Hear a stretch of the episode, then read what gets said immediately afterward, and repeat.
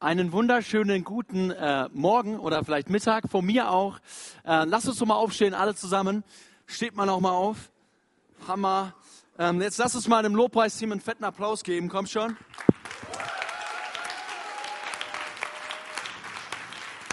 Hey, und wenn wir schon dabei sind, wenn wir schon dabei sind, lasst uns dem Technikteam einen fetten Applaus geben. Dem Technikteam, come on.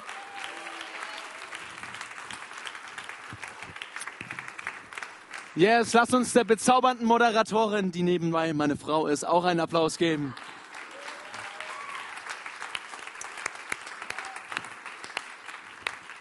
Zwei Applause haben wir noch, okay?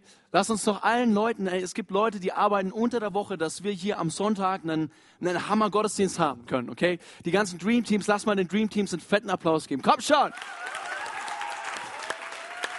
Und ähm, wie gesagt, einen haben wir noch. Last but not least, äh, lasst uns mal Gott einfach willkommen heißen, heißen heute Abend, heute Morgen. Yes. Gut. Schön, ihr dürft euch setzen, ihr Lieben, ihr dürft euch setzen. Ganz kurz, mein Name ist Flo Stielper. Ich ähm, habe das unglaubliche Privileg, mit meiner Frau hier in die Gemeinde zu gehen. Das ist der Hammer. Äh, wir fühlen uns wohl. Seit eineinhalb Jahren sind wir hier. Äh, das ist einfach nur cool, bei euch zu sein, mit euch Gott zu begegnen. Was für ein Privileg. Und ähm, genau, beruflich bin ich äh, Musikmissionar. Ich habe das Privileg, ähm, ja, vor ganz vielen Jugendlichen zu spielen, Musik zu machen und äh, Jugendliche, äh, Jugendlichen von Jesus zu erzählen, die Hoffnung überhaupt, die Hoffnung dieser Welt. Und ähm, ich habe auch, äh, ich habe Informationen mitgebracht. Da draußen vor der Tür gibt es einen Infostand zu meinem, zu meinem Dienst. Wenn du Bock hast und dich äh, äh, mein Dienst interessiert, dann bist du herzlich eingeladen. Komm nach dem Gottesdienst auf mich zu. Ich stehe dort und äh, beantworte dir alle Fragen, die du willst. Yes. Hey, ich möchte euch eine Geschichte erzählen. Und zwar hat sich vor kurzem, ich habe einen Bruder, ich habe zwei Brüder, um genau zu sein. Es geht aber nur um den einen in dieser Geschichte. Der eine Bruder heißt Dave. Und Dave hat bei einem Freund, ähm, hat bei einem Freund im Auto einen modernen Duftbaum gesehen. Kennt ihr diese Duftbäumchen, diese Tannenbäume, Bäume, die so duften? Kennt ihr das? Könnt ihr mal nicken, Freunde? Nickt mal, ja. Und genau. Und ähm, das ist out übrigens. Nebenbei bemerkt, das ist out. Das hängt man sich nicht mehr ins Auto rein, sondern es gibt eine neue Fassung und zwar gibt es Duftdöschen. Okay, Duftdöschen, das, das heißt, das ist der Wahnsinn. Ja, das heißt, ähm, der Duft ist richtig gefangen in dem Teil. Und dann legst du das ins Auto, machst das Ding auf und wunderbarer Duft verbreitet sich, ja. Auf jeden Fall hat Dave so ein Duftdöschen im Auto von einem Kumpel von uns gesehen. Und er hat sich gesagt, Alter, in meinem Auto stinkt's. Ähm, hey, ich brauche auch so ein Duftdöschen. Ähm, und er geht los, geht in den Supermarkt und kauft sich ein, was er denkt, Duftdöschen. Ja. Geht wieder nach Hause bringt es in, im Auto an, ja, so in diesen Lüftungsschlitzen direkt frontal am Armaturenbrett, ja, ähm, und freut sich seines Lebens. Ja. Er freut sich allgemein sehr oft über Schnitzel, über alles. Ähm, ist eine gute Eigenschaft, okay. Er freut sich seines Lebens. Szenenwechsel. Nächster Morgen, 6 Uhr. Mein Vater steigt ins Auto, will zur Arbeit fahren. Klammer auf, das Auto gehört meinem Vater steigt ins Auto, schlaftrunken und, und traut seiner Nase nicht, ja. Im ganzen Auto stinkt's dermaßen nach Toilette. Und er sucht, er sucht, er sucht, bis er am Armaturenbrett, ja. Jetzt wird's interessant. Es gibt so, es gibt so moderne Klosteine. Alle Hausmänner und Hausfrauen wissen, wovon ich rede. Die hängt man so in die Schüssel rein, ja. Und Dave hat gemeint, er kauft ein Duftdöschen und kauft diesen modernen Klostein, hängt ihn vorne rein und der Klostein verbreitet die ganze Nacht diesen tollen Duft. Kein Autoduft, kein Duft, Freunde, glaubt mir, den will man nicht im Auto haben. Der ist auf der Toilette ganz nett, aber nicht im Auto.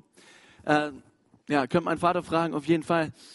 Als ich die Predigt vorbereitet habe, dachte ich mir, wir sind manchmal wie Klosteine im Auto.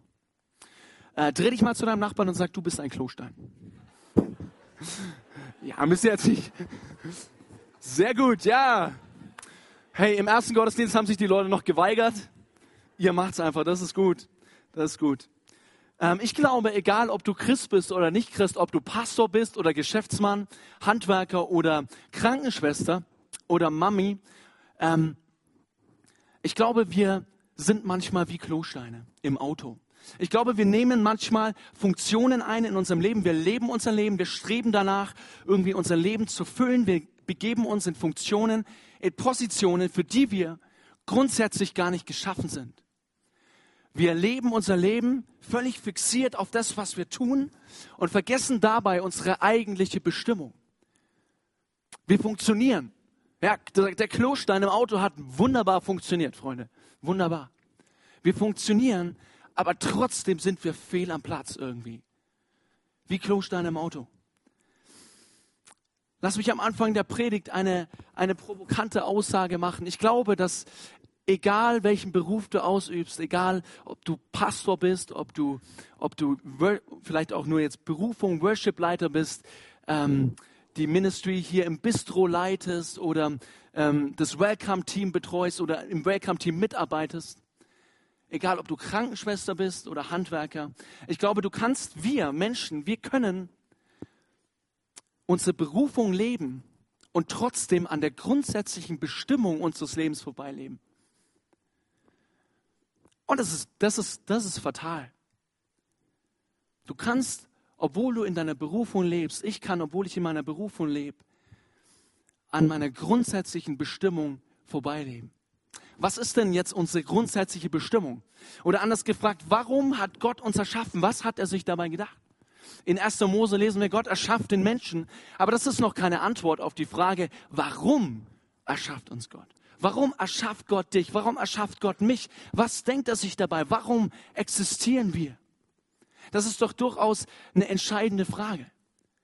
Das ist doch durchaus eine existenzielle Frage. Es ist doch eine Frage, die einfach nur bedeutend wichtig ist, mit der man sich definitiv auseinandersetzen sollte. Warum lebt der Mensch? Warum lebst du? Warum lebe ich? Was hat sich Gott dabei gedacht, den Menschen zu schaffen? Die Beantwortung dieser Frage ist mit einer, einer, einem Grund, grundlegenden Wesenzug Gottes verbunden, ähm, den wir uns ganz kurz mal ein bisschen näher anschauen wollen. In 1. Johannes 4 stehen, äh, steht ein ganz starker Vers. 1. Johannes 4, Vers 16 heißt es, Gott ist Liebe. Gott ist Liebe. Ganz einfach, ganz prägnant. Ähm, zunächst was ist Liebe überhaupt? Als moderner Mensch beginnt man im Internet zu suchen und googelt Definition Liebe, stößt früher oder später auf Wikipedia. Ähm, und ich meine, Wikipedia ist jetzt nicht das Nonplusultra und ein Prediger sollte nicht allzu oft aus Wikipedia zitieren. Ich weiß das. Ähm, Amen. Yes. Ähm, aber ich fand die, die, die Definition so treffend, dass ich gesagt habe, ich möchte die euch vorlesen. Zunächst, ich habe Deutsch studiert, das heißt, ähm, Liebe kommt von dem mittelhochdeutschen Begriff Liebe. Ja? Sagt mal alle Liebe. Sagt mal alle Liebe, als wärt ihr schon aufgestanden oder aufgewacht. Aufgestanden seid ihr. Yes. Liebe heißt grundsätzlich etwas Gutes, etwas Angenehmes. Und Wikipedia definiert jetzt diese Liebe folgendermaßen. Liebe ist im engeren Sinn die Bezeichnung für die stärkste Zuneigung, die ein Mensch für einen anderen Menschen zu empfinden in der Lage ist. Die Erwiderung bedarf sie nicht. Es geht also um einen emotionalen, aber auch einen rationalen Zustand zwischen zwei Menschen. Das heißt, das Wesen der Liebe braucht immer ein Gegenüber. Das Wesen der Liebe braucht einen Gegenüber, dem es sich selbst die Liebe schenken kann. Das Wesen, der, das Wesen der Liebe sehnt sich nach Gemeinschaft mit einem Gegenüber, um sich selbst zu schenken. Das ist das Wesen der Liebe. Jetzt haben wir gerade gelesen in Johannesbrief, dass Gott Liebe ist. Gott ist per Definition Liebe. Er ist nicht manchmal liebevoll, so wie wir manchmal liebevoll sein können, sondern er ist per Definition Liebe selbst. Er ist die Liebe. So wie du Hans Meyer bist, ich Florian Stieber bin, so ist Gott per Definition Liebe. Und genau aus diesem Grund erschafft er den Menschen. Gott ist Liebe per Definition und deswegen sehnt er sich nach einem Gegenüber. Er sehnt sich nach einem Gegenüber, mit dem er Beziehung pflegen kann, mit dem er Gemeinschaft pflegen kann, dem er seine Liebe geben kann. Deshalb erschafft Gott den Menschen. Gott erschafft Adam und Eva, weil er Beziehungen mit Adam und Eva pflegen möchte, leben möchte. Gott erschafft Adam und Eva, weil er sich sehnt nach einem Gegenüber, den, den, den er überhäufen kann mit seiner Liebe. Deshalb erschafft Gott Adam und Eva, deshalb erschafft Gott dich und mich. Er will dir und mir seine Liebe schenken. Das ist der Grund unseres Lebens. Das ist der Grund unseres, unserer Existenz. Du bist geschaffen, weil Gott Gemeinschaft mit dir haben will. So wie ein Flugzeug vom Ingenieur gebaut wurde, um zu fliegen, so bist du und ich erschaffen, um Gemeinschaft mit Gott zu haben. So wie ein Flugzeug vom Ingenieur gebaut wurde, um zu fliegen, so sind wir geschaffen worden von Gott, um Gemeinschaft mit ihm zu haben. Das ist unsere grundsätzliche Bestimmung des Menschen. Wir sind geschaffen zur Gemeinschaft mit Gott. Ist das nicht eine fundamental wichtige Erkenntnis? Für unser Leben. Wir sind erschaffen, um Gemeinschaft mit Gott zu haben. Wir sind durch und für seine Liebe erschaffen. Das ist unsere grundsätzliche Bestimmung. Und heißt es nicht im Umkehrschluss, dass wenn wir außerhalb dieser Gemeinschaft mit Gott leben, außerhalb seiner Liebe leben, dass wir letztendlich an unserer grundsätzlichen Bestimmung vorbeileben? Dass wir letztendlich ein Leben führen, das niemals erfüllt sein kann? Oder ganz einfach ausgedrückt, heißt es nicht, dass wir, wenn wir ein Leben ohne Gott führen, ohne in der Gemeinschaft mit Gott, nie glücklich werden können? Letztendlich nie glücklich werden können. Es mag sein, dass wir temporär für ein paar kurze Augenblicke oder für eine längere Zeit glücklich sind, aber dass wir unterm Strich letztendlich nicht glücklich werden können. Gott gibt in seiner unendlichen Liebe alles dafür, diese Gemeinschaft zwischen mir und ihm, zwischen dir und ihm zu ermöglichen. Denn obwohl es unsere Grundbestimmung ist, es ist die Grundidee unseres Lebens, wir sind erschaffen, um Gemeinschaft zu haben mit Gott. Obwohl es diese Grundbestimmung ist, entscheidet sich jeder Mensch, du und ich, ob wir es wollen oder nicht, wir kommen auf diese Erde und wir entscheiden uns zunächst gegen ein Leben in Gemeinschaft mit Gott. Gegen eine Beziehung mit Gott, mit unserem Schöpfer, der weiß, was gut für uns ist. Genau wie Adam und Eva. Adam und Eva haben diese fatale Entscheidung getroffen. Aber wir sind nicht besser, Freunde. Wir sind nicht besser als Adam und Eva. Wir haben uns alle grundsätzlich gegen die Gemeinschaft mit Gott entschieden. Wir kommen auf diese Welt und wir kümmern uns nicht um das, was Gott für unser Leben eigentlich bestimmt hat.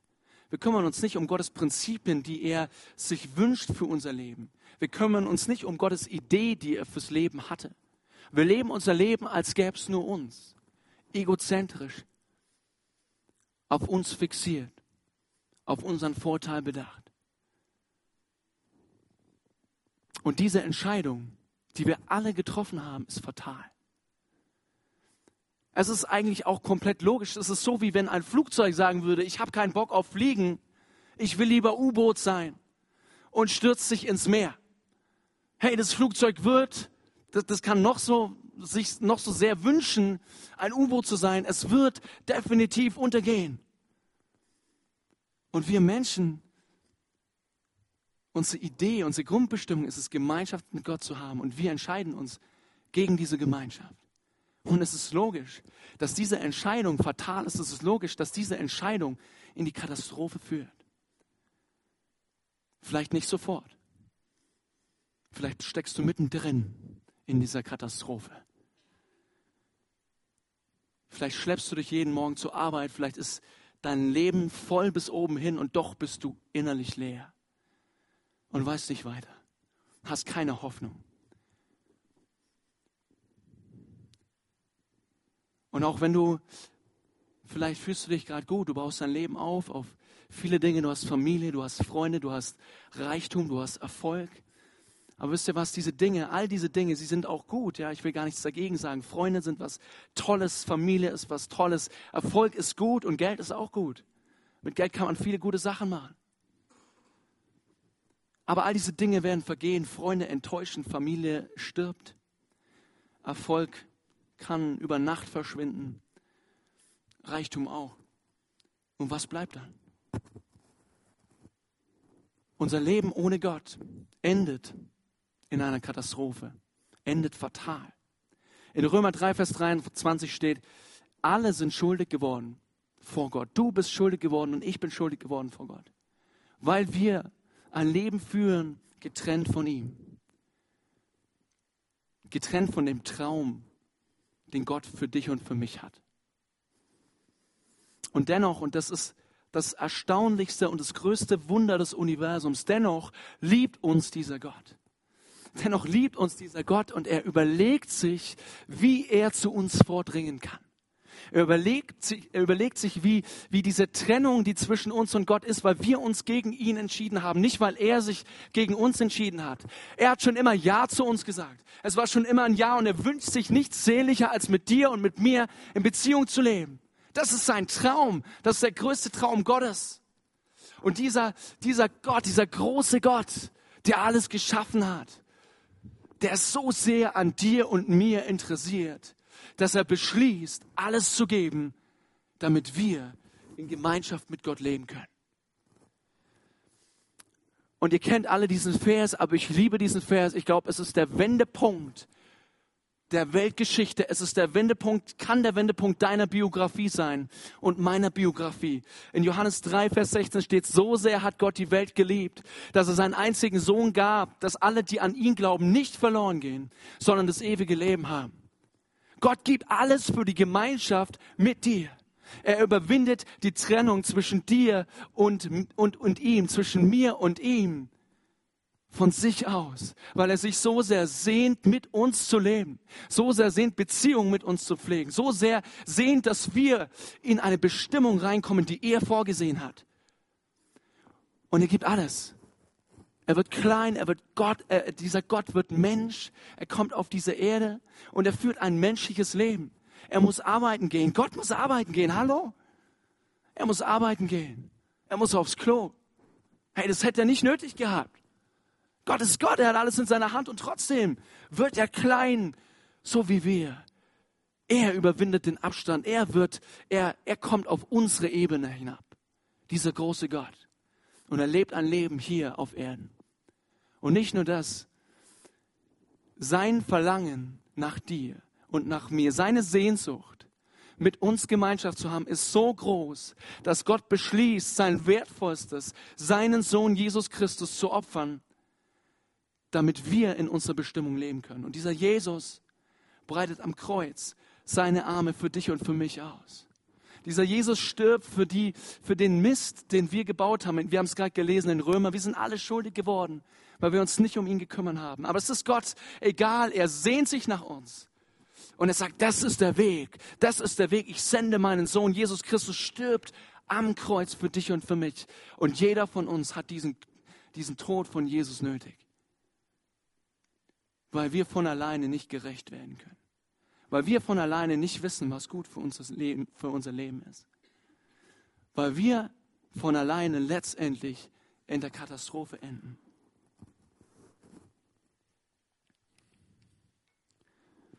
Aber Gott will das nicht. Es ist der Traum Gottes, uns ein erfülltes Leben zu geben. Es ist der Traum Gottes, uns ein Leben zu geben nach seinen Prinzipien, so wie er sich vorgestellt hat. Ein Leben, das nur so in der Gemeinschaft mit ihm, in Beziehung mit ihm stattfinden kann. Und dafür gibt Gott alles. Er gibt alles für die Gemeinschaft mit uns. Kann es sein, dass, dass du und ich vergessen haben oder vielleicht auch heute zum allerersten Mal gehört haben, was eigentlich unsere tatsächliche Bestimmung ist? Kann es sein, dass wir unser Leben vor uns hin leben und so erpicht drauf sind, unser Leben zu füllen mit allen möglichen Dingen, Funktionen einzunehmen, Ministry zu betreiben? Kann es sein, dass wir so beschäftigt sind mit dem Gemeindebau, dass wir vergessen, um wen es eigentlich wirklich geht, um was es eigentlich wirklich geht, nämlich Gemeinschaft mit Gott zu haben, in dieser Bestimmung zu leben? Ich wünsche mir so sehr, dass wir an diesem Sonntagmorgen, dass wir innehalten und dass wir nachdenken und uns selbst überprüfen, wie sieht es aus in meinem Leben? Bin ich in dieser Bestimmung? Lebe ich in dieser Bestimmung? Oder muss ich zurückkommen an das Herz Gottes? Muss ich zurückkommen oder vielleicht zum allerersten Mal zu Gott kommen und sagen, Gott, du bist der Wahnsinn, du hast alles gegeben und ich habe es nicht wertgeschätzt. Aber ich sehne mich nach einem Leben, das erfüllt ist und ich sehe mich nach dir, weil ich bin geschaffen und du hast diese Sehnsucht in mich reingelegt. Ich wünsche mir so sehr, dass wir an diesen Punkt zurückkommen. Ich glaube, dass wir, wir, wir auch wie Christen, auch wenn du schon lang Christ bist, ich sehe das selbst in meinem Leben und ich predige das zu mir, dass wir oft unseren Alltag so, von unserem Alltag so sehr eingenommen werden. Von unserem Job, von unseren Hobbys, von unserer Familie so sehr eingenommen werden. Von unserem Ministry so sehr eingenommen werden, uns dabei noch fromm fühlen. Und eigentlich den, um den es wirklich geht, in unserem Ministry vergessen nämlich Gott. Unsere grundsätzliche Bestimmung vergessen, an unserer Bestimmung vorbeizuleben, das ist fatal. In der Bibel lesen wir eine Geschichte, die genau das aufgreift. Ich glaube, die meisten von euch kennen diese Geschichte. Ich möchte sie trotzdem ganz kurz lesen. In Lukas 10, 38 bis 42 steht, als Jesus mit seinen Jüngern weiterzog, kam er in ein Dorf, wo ihn eine Frau mit Namen Martha in ihr Haus einlud. Sie hatte eine Schwester, die Maria hieß. Maria setzte sich dem Herrn zu Füßen und hörte ihm zu. Martha hingegen machte sich viel Arbeit, um für das Wohl ihrer Gäste zu sorgen. Schließlich stellte sie sich vor Jesus hin und sagte, Herr, findest du es richtig, dass meine Schwester mich die ganze Arbeit machen, äh, Arbeit allein tun lässt? Sag ihr doch, sie soll mir helfen. Martha, Martha, erwiderte der Herr, du bist wegen so vielem in Sorge und Unruhe. Aber notwendig ist nur eins. Maria hat das Bessere gewählt und das soll ihr nicht genommen werden. Ich möchte der Zeit wegen jetzt nicht ganz tief in diesen Text einsteigen. Da geht es viel um Identität. Aber ähm, der Gedanke, der uns förmlich anspringt, ist der Gedanke auch dieser Predigt. Jesus ging sicherlich in diesem Text nicht darum zu sagen, dass Gastfreundschaft schlecht ist. Dass, ähm, dass, äh, er wollte auch nicht sagen, dass wir alle faul sein sollen und, und irgendwie nur rumsitzen sollen. Darum ging es nicht. Sondern was Jesus sagen wollte, ist, er wollte, er wollte Martha zeigen, Martha, wofür lebst du, Martha? Wo ist deine Priorität im Leben? Was ist dir wirklich wichtig? Arbeitest du und arbeitest du? Ist deine Ministry dir letztendlich wichtiger? Vergisst du dabei eigentlich deine Bestimmung? Vergisst du vor lauter blinden Aktionismus den Grund, warum du überhaupt existierst?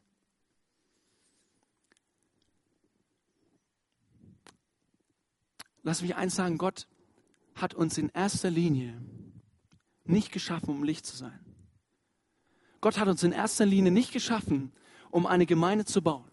Gott hat uns in erster Linie nicht geschaffen, um nach Afrika zu gehen, um Missionar zu werden. Gott hat uns in erster Linie nicht geschaffen, um ein erfolgreiches Unternehmen zu gründen. Gott hat uns in erster Linie nicht geschaffen, um Musikmissionar zu sein, Krankenschwester, Schreiner oder sonst irgendwas. Pastor, Worshipleiter.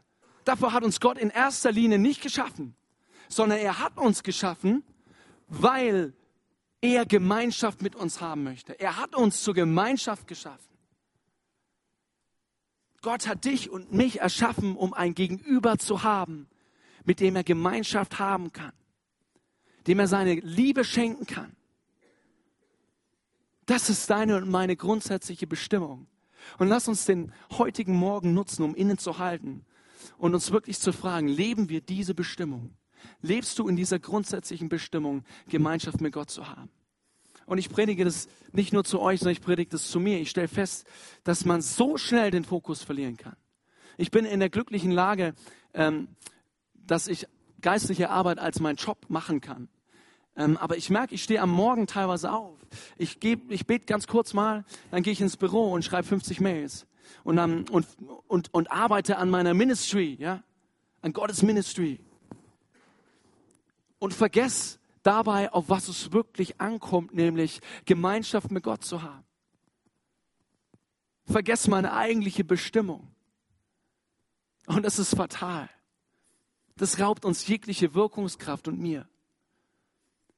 Und ich, ich sehne mich so sehr danach, dass wir zurückkommen zu diesem Herz Gottes, dass wir zurückkommen in seine Gegenwart und sagen, Jesus, du hast alles gegeben, ich will alles geben, ich will Gemeinschaft mit dir haben.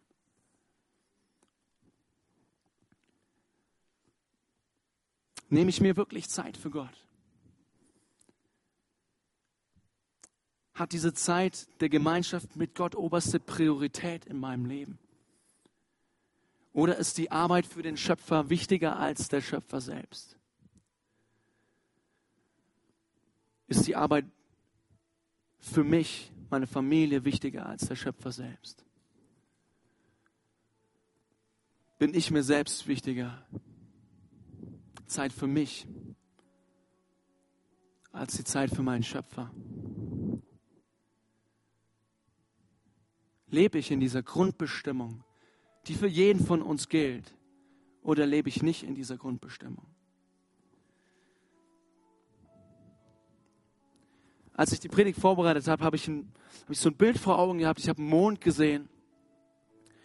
Ein Mond, der sich irgendwie um die Sonne bewegt. Und wisst ihr was, mit dem Mond ist es so. Ein Mond ist immer da. Der, ist, der existiert und der kann auch wunderschön sein. Ja? Der kann wunderschön sein, aber ein Mond wird erst relevant für sein Umfeld und sichtbar für uns Menschen zum Beispiel, für die Welt, wenn er von der Sonne beschienen wird, wenn er in der Nähe der Sonne ist, wenn die Sonnenstrahlen sich reflektieren auf der Oberfläche des Mondes. Und ich glaube, genauso ist es mit uns. Hey, wenn wir, es ist so nötig, dass wir aufstehen als Christen und Nürnberg verändern und unser Land verändern, unsere Generation verändern, dass wir aufstehen für unsere Generation und ein helles Licht scheinen lassen. Aber wir werden kein helles Licht scheinen lassen können, wenn wir nicht in Gemeinschaft mit Gott leben. Weil wir werden nicht im Wirkungskreis der Sonne sein. Wir werden nicht bestrahlt von Gottes Herrlichkeit, von seiner Liebe, von seiner Kraft, von seinem Leben und wir leben wirkungslos. Aber wenn wir zurückkommen und wenn wir uns bescheinen lassen von Gottes Gegenwart, werden wir anfangen zu strahlen, hell in der Nacht. Und ganz praktisch heißt es, dass ich mir Zeit nehme für Gott jeden Tag dass ich wieder anfange zu sagen, Gott, dir gehört das Erste, weil du bist der Erste per Definition. Du bist der Erste, deswegen gebe ich dir meinen Ersten am Tag an Zeit. Und ich suche dich und ich strecke mich aus nach dir. Ich lese in deinem Wort. Ich bete dich an. Ich mache Lobpreis. Mein ganzes Leben soll ein Lobpreis sein. Ich treffe mich, an, mich mit anderen, um, um, um dich zu suchen. Ich gehe aufs Feld und, und schrei, weil ich dich brauche, Jesus. Weil das meine Bestimmung ist und weil ich neu in diese Bestimmung reinkommen möchte. Und dieses, Leute, dieses Angebot ist einfach nur unglaublich. Es ist das größte Angebot der Welt, der Weltgeschichte. Es gibt kein besseres Angebot.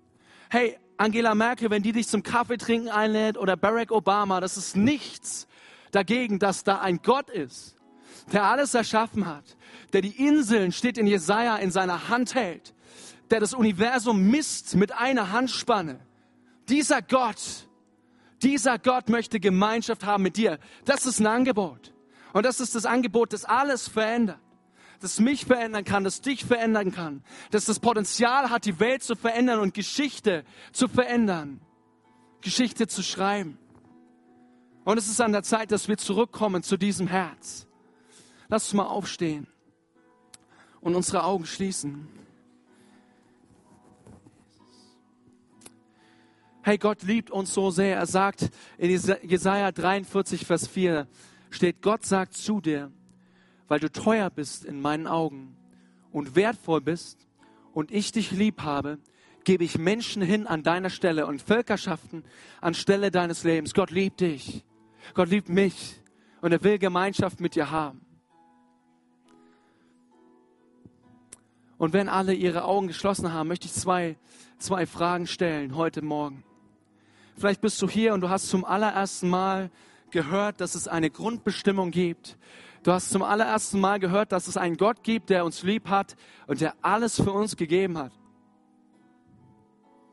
Und du merkst in deinem Herzen, du hast so lange gesucht und du bist am Ende.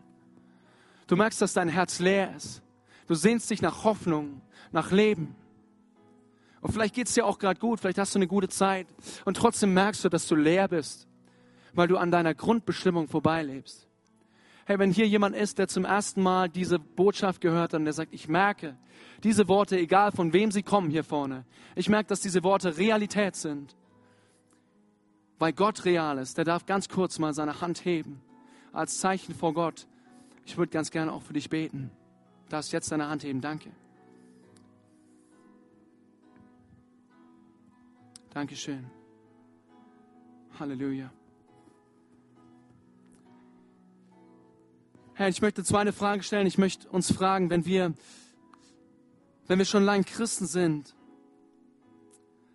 dann möchte ich uns die Möglichkeit geben, wenn du merkst, dass, dass du den Fokus deines Lebens verloren hast, dass du außerhalb deiner Bestimmung lebst, dass du Gott zu wenig Zeit einräumst, dass, dass, du, dass du den Fokus auf die Gemeinschaft mit Gott verloren hast. Und wenn du dich sehnst nach einer nach einem Zurückkommen in die Bestimmung, die Gott für dich hat, dann darfst du mal eine Hand strecken als Zeichen. Danke, Jesus. Halleluja. Danke, Jesus. Danke, Jesus. Danke, Jesus. Danke, Jesus. Herr Jesus, wir danken dir für diesen Morgen. Wir danken dir, dass du hier bist. Herr, was für ein Privileg, dass du kommst mit deiner Gegenwart und diesen Raum erfüllst. Danke, Jesus, dass, dass du groß bist und doch so klein und uns begegnest auf unserer Augenhöhe. Danke, Jesus, dass wir nichts aufweisen, was, was gut ist und trotzdem sehnst du dich nach uns.